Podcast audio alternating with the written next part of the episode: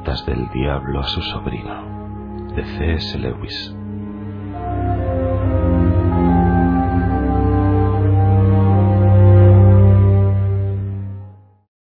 Prefacio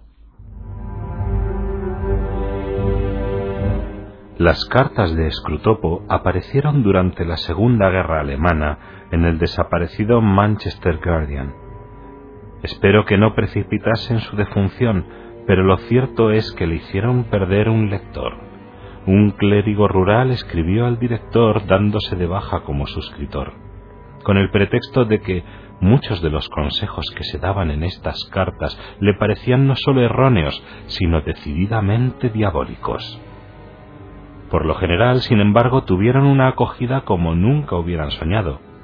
Las críticas fueron elogiosas o estaban llenas de esa clase de irritación que le dice al autor que ha dado en el blanco que se proponía. Las ventas fueron inicialmente prodigiosas para lo que acostumbran venderse mis libros y se han mantenido estables. Desde luego las ventas de un libro no significan lo que los autores esperan. Si se midiese lo que se lee la Biblia en Inglaterra en función del número de Biblias vendidas, se cometería un grave error. Pues bien, en una escala más modesta, las ventas de las cartas de Scrutopo encierran una ambigüedad semejante. Es el tipo de libros que se suele regalar a un ahijado que se lee en voz alta en las residencias de ancianos. Es incluso el género de libros que, como he podido observar con una sonrisa escarmentada, tiende a ser depositado en los cuartos de invitados para llevar en ellos una vida de ininterrumpida tranquilidad, en compañía de The Roadmender, John Inglestant y La vida de las abejas. A veces se compra por motivos más humillantes todavía. Una señora que yo conocía descubrió que la joven y encantadora enfermera en prácticas que llenaba su bolsa de agua caliente en el hospital había leído cartas. También averiguó por qué las había leído. Verá, le dijo la joven, se nos advirtió que en las entrevistas de examen, después de las preguntas de verdad, las técnicas, las matronas o los médicos preguntan a veces qué tipo de cosas le interesan a una. Lo mejor es decir que se ha leído algo, así que nos dieron una lista de unos diez libros que suelen hacer bastante buena impresión y nos dijeron que debíamos leer por lo menos uno de ellos. ¿Y usted eligió cartas? Bueno, claro, era el más corto. Con todo, una vez hechas todas las salvedades, el libro ha tenido un número suficiente de lectores de verdad como para que valga la pena dar respuesta a algunos de los interrogantes que ha suscitado entre ellos. La pregunta más corriente es si realmente creo en el diablo. Ahora bien, si por el diablo se entiende un poder opuesto a Dios, y como Dios existente por toda la eternidad, la pregunta es, desde luego, no. No hay más ser no creado que Dios. Dios no tiene contrario. Ningún ser podría alcanzar una perfecta maldad opuesta a la perfecta bondad de Dios, ya que una vez descartado todo lo bueno, inteligencia, voluntad, memoria, energía y la existencia misma, no quedaría nada de él. La pregunta adecuada es si creo en los diablos. Sí, creo. Es decir, creo en los ángeles, y creo que algunos de ellos, abusando de su libre albedrío, se han enemistado con Dios y en consecuencia con nosotros. A estos ángeles podemos llamarles diablos. No son de naturaleza diferente que los ángeles buenos, pero su naturaleza es depravada. Diablo es lo contrario que ángel tan solo como un hombre malo, es lo contrario que un hombre bueno. Satán, el cabecilla o dictador de los diablos, es lo contrario no de Dios, sino del arcángel Miguel. Creo esto no porque forme parte de mi credo religioso, sino porque es una de mis opiniones. Mi religión no se desmoronaría si se demostrase que esta opinión es infundada. Hasta que eso ocurra, y es difícil conseguir pruebas negativas, la mantendré. Me parece que explica muchas cosas, concuerda con el sentido llano de las escrituras, con la tradición de la cristiandad y con las creencias de la mayor parte de los hombres de casi todas las épocas, y no es incompatible con nada que las ciencias hayan demostrado. Debiera ser innecesario, pero no lo es, añadir que creer en los ángeles, buenos o malos, no significa creer en unos ni en otros tal como se les representa en las artes y en la literatura. Se pinta a los diablos con alas de murciélago y a los ángeles con alas de pájaro, no porque nadie sostenga que la degradación moral tienda a convertir las plumas en membrana, sino porque a la mayoría de los hombres le gustan más los pájaros que los murciélagos. Se les pintan alas para empezar con la intención de dar una idea de la celeridad de la energía intelectual libre de todo impedimento. Se les confiere forma humana porque la única criatura racional que conocemos es el hombre al ser criaturas superiores a nosotros en el orden natural incorpóreas o que animan cuerpos de un tipo que ni siquiera podemos imaginar, hay que representarlas simbólicamente, si se quiere representarlas de algún modo. Además, estas formas no son sólo simbólicas, sino que la gente sensata siempre ha sabido que eran simbólicas. Los griegos no creían que los dioses tuviesen realmente las hermosas formas humanas que les daban sus escultores. En su poesía, un dios que quiere aparecerse a un mortal asume temporalmente la apariencia de un hombre. La teología cristiana ha explicado casi siempre la aparición de un ángel del mismo modo. Sólo los ignorantes se imaginan que los espíritus son realmente hombres alados, dijo Dionisio en el siglo V. En las artes plásticas estos símbolos han degenerado continuamente. Los ángeles de Fra Angelico llevan en su rostro y en su actitud la paz y la autoridad del cielo. Luego vinieron los regordetes desnudos infantiles de Rafael. Por último, los ángeles suaves, esbeltos, aniñados y consoladores del arte decimonónico, de formas tan femeninas que sólo su total insipidez evita que resulten voluptuosas. Parecen las frígidas uríes de un paraíso de saloncito son un símbolo pernicioso. En las escrituras, la visitación de un ángel es siempre alarmante. Tiene que empezar por decir no temas. El ángel victoriano, en cambio, parece a punto de susurrar Ea, ea, no es nada. Los símbolos literarios encierran un mayor peligro, ya que no son tan fácilmente reconocibles como simbólicos.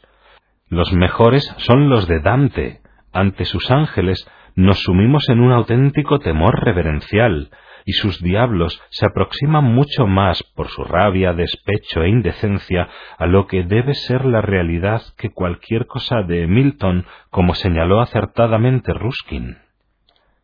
Los diablos de Milton, por su grandiosidad y su elevada poesía, han hecho mucho daño, y sus ángeles deben demasiado a Hornero y a Rafael, pero la imagen verdaderamente nociva es el Mefistófeles de Goethe.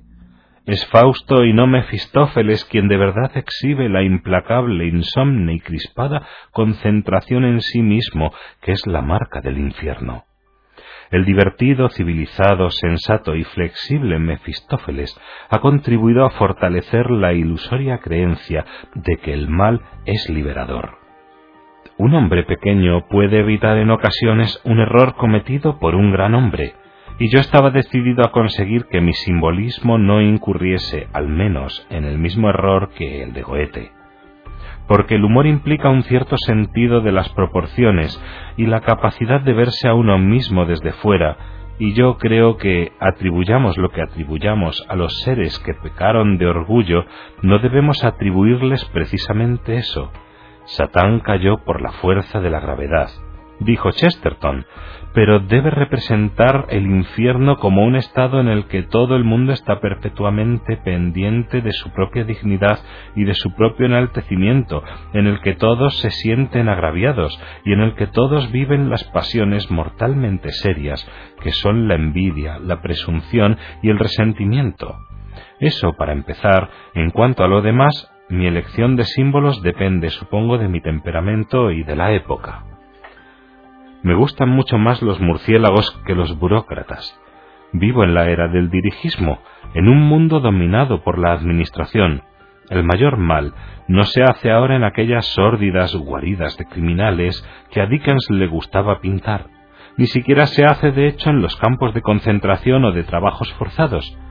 En los campos vemos su resultado final, pero es concebido y ordenado, instigado, secundado, ejecutado y controlado en oficinas limpias, alfombradas, con calefacción y bien iluminadas, por hombres tranquilos de cuello de camisa blanco, con las uñas cortadas y las mejillas bien afeitadas, que ni siquiera necesitan alzar la voz.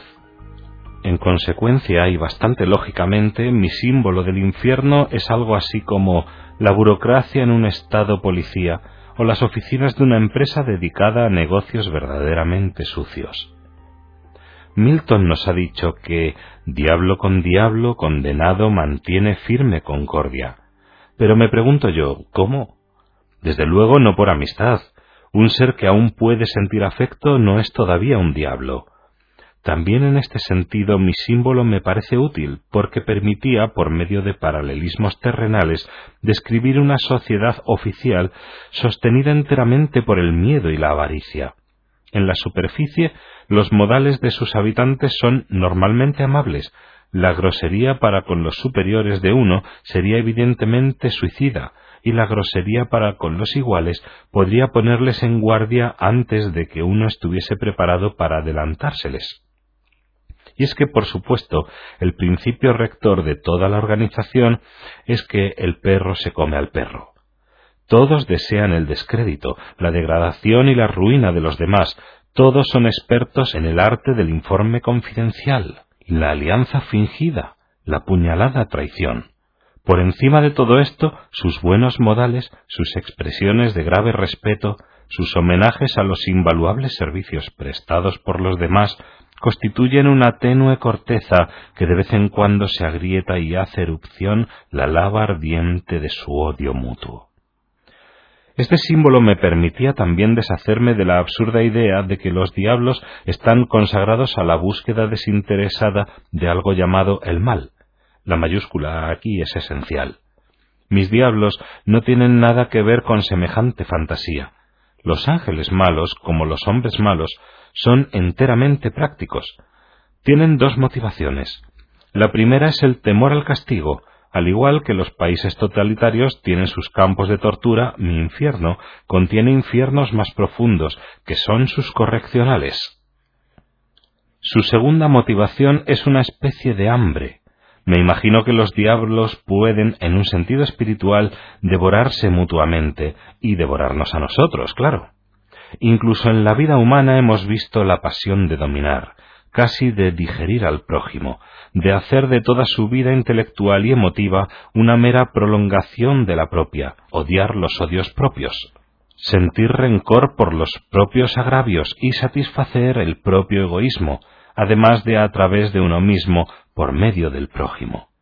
Por supuesto que sus pequeñas pasiones deben ser suprimidas para hacer sitio a las propias, y si el prójimo se resiste a esta supresión, está comportándose de forma muy egoísta.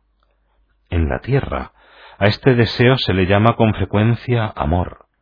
En el infierno, me imagino, lo reconocen como hambre, pero allí el hambre es más voraz y se puede satisfacer más completamente. Allí sugiero el espíritu más fuerte, tal vez no haya cuerpos que lo impidan, puede absorber real o irrevocablemente al más débil en su interior e imponer perpetuamente su propio ser a la individualidad atropellada del más débil. Por eso, me imagino los diablos desean las almas humanas y las de los otros diablos. Por eso Satán desea a todos sus seguidores, a todos los hijos de Eva y a todas las huestes del cielo. Sueña con la llegada de un día en que todos estén dentro de él, cuando todo aquel que diga yo solo pueda decirlo a través de Satán. Supongo que esto es la parodia de la araña hinchada, la única imitación al alcance de Satán de esa insondable magnanimidad por medio de la cual Dios convierte a sus instrumentos en servidores y a sus servidores en hijos, para que puedan al fin reunirse con Él en la perfecta libertad de un amor ofrecido desde la altura de las individualidades absolutas que han podido alcanzar gracias a la liberación divina. Pero como en el cuento de Grimm, todo esto no es más que mito y leyenda. Por eso la pregunta acerca de mi opinión sobre los diablos, aunque una vez formulada merezca una respuesta, tiene en realidad una importancia mínima para el lector de cartas. Para aquellos que compartan mi opinión, mis diablos serán símbolos de una realidad concreta, para otros serán la personificación de ideas abstractas, y el libro será una alegoría. Pero importa poco de qué modo se lea, ya que su intención no era, por supuesto, la de especular acerca de la vida diabólica, sino la de iluminar desde un ángulo nuevo la vida de los hombres. Me dicen que no fui el primero, que alguien escribió Cartas de un Diablo ya en el siglo XVII. No conozco ese libro, y tengo entendido que su punto de vista era principalmente político. Pero reconozco gustosamente mi deuda para con el The Confessions of a Well-Meaning Woman de Stephen McKenna. La relación puede no ser evidente, pero se hallará en él la misma inversión moral. Todo lo negro blanco y todo lo blanco negro, y el humor que nace de hablar a través de un personaje totalmente desprovisto de sentido del humor. La idea del canibalismo espiritual debe algo probablemente a las horripilantes escenas de absorción del olvidado Voyage to Arturus de David Lindsay. Los nombres de mis diablos han despertado mucha curiosidad y se han aventurado numerosas explicaciones, todas ellas equivocadas. La verdad es que me propuse simplemente hacerlos repugnantes, y quizá también en esto le deba algo a Lindsay por el sonido, una vez inventado un nombre, podía especular como cualquier otra persona, y no con más autoridad que cualquiera, acerca de las asociaciones fonéticas que me produjeron el efecto desagradable. Me imagino que escroto, gestapo, topo y tópico tuvieron algo que ver con el nombre de mi protagonista y que baba, bobo, lapo y lapa han ido a parar a babalapo. Algunos me han hecho el inmerecido elogio de suponer que mis cartas eran el fruto maduro de largos años de estudio de teología moral y de ascética. Olvidan sin duda que existe un medio igualmente fidedigno, aunque menos encomiable, de aprender cómo funciona la tentación. Mi corazón. No necesito el de otro. Me mostró la maldad de los impíos. Se me pidió o aconsejó con frecuencia que ampliase las cartas originales, pero durante muchos años no me apeteció lo más mínimo. Aunque nunca había escrito con tanta facilidad, nunca escribí con menos gozo. La facilidad provenía sin duda de que el artificio de las cartas diabólicas una vez que se ha tenido la idea, se explota a sí mismo espontáneamente, como los hombres grandes y pequeños de Swift, o la filosofía médica y ética de Erewhon, o la piedra gañina de Anstey. Es una idea que le arrastraría a uno durante mil páginas si se le diese rienda suelta. Pero aunque era fácil adoptar la actitud mental de un diablo, no resultaba divertido o no por mucho tiempo. El esfuerzo me producía una especie de calambre espiritual mientras hablaba por escrutopo. Tenía que proyectarme a un trabajo que no era sino polvo, arena, sed y picor. Cualquier atisbo de belleza, frescor y cordialidad tenía que ser excluido. Casi me ahogo antes de acabar el libro. Hubiera ahogado a mis lectores si lo hubiese prolongado. Además, le tenía cierta inquina a mi libro por no ser un libro diferente, un libro que nadie hubiese podido escribir. Idealmente, los consejos de Scrutopo a Orugario debieran haber sido contrapuestos a los consejos arcangélicos al ángel de la guarda del paciente. Sin esto, la visión de la vida humana que da el libro resulta parcial y desequilibrada. Pero ¿cómo remediar tal diferencia? Porque incluso si un hombre, y habría de ser un hombre mucho mejor que yo, pudiese escalar las alturas espirituales necesarias para ello, ¿qué estilo justificable podría utilizar? Porque el estilo sería realmente parte del contenido. Los consejos sin más no servirían de nada. Cada frase habría de tener el aroma del cielo. Y hoy día, incluso si uno fuese capaz de escribir una prosa como la de Traherne, no se le permitiría porque el criterio de funcionalidad ha inutilizado a la literatura para la mitad de sus funciones. En el fondo, cada ideal estilístico dicta no sólo cómo se debieran decir las cosas, sino qué género de cosas se pueden decir. Luego, al pasar los años y convertirse la sofocante experiencia de escribir las cartas en un débil recuerdo, se me empezaron a ocurrir ciertas reflexiones sobre esto y aquello que parecían requerir de algún modo un tratamiento escrutopiano. Pero estaba firmemente decidido a no volver a escribir una carta. La idea de algo así, como una conferencia o un discurso, planeó vagamente por mi cabeza. Idea ora olvidada, ora recordada, pero nunca escrita. Entonces me llegó una invitación del Saturday Evening Post, y eso apretó el gatillo. No tengo la menor intención de explicar cómo cayó en mis manos la correspondencia que ahora ofrezco al público. En lo que se refiere a los diablos, la raza humana puede caer en dos errores iguales y de signo opuesto. Uno consiste en no creer en su existencia. El otro en creer en los diablos y sentir por ellos un interés excesivo y malsano los diablos se sienten igualmente halagados por ambos errores y acogen con idéntico entusiasmo a un materialista que a un hechicero. El género de escritura empleado en este libro puede ser logrado muy fácilmente por cualquiera que haya adquirido la destreza necesaria, pero no la aprenderán de mí personas malintencionadas o excitables que podrían hacer mal uso de ella.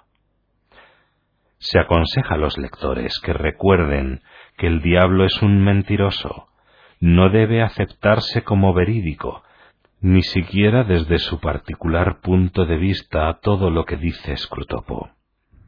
No he tratado de identificar a ninguno de los seres humanos mencionados en las cartas, pero me parece muy improbable que los retratos que hacen, por ejemplo, del padre Spike, o de la madre del paciente sean enteramente justos. El pensamiento desiderativo se da en el infierno lo mismo que en la tierra. Para terminar, debiera añadir que no se ha hecho el menor esfuerzo para esclarecer la cronología de las cartas. La número 17 parece haber sido redactada antes de que el racionamiento llegase a ser drástico, pero por lo general, el sistema de fechas diabólico no parece tener relación alguna con el tiempo terrestre, y no he intentado recomponerlo. Evidentemente, salvo en la medida en que afectaba de vez en cuando al estado de ánimo de algún ser humano, la historia de la guerra europea carecía de interés para Scrutopo.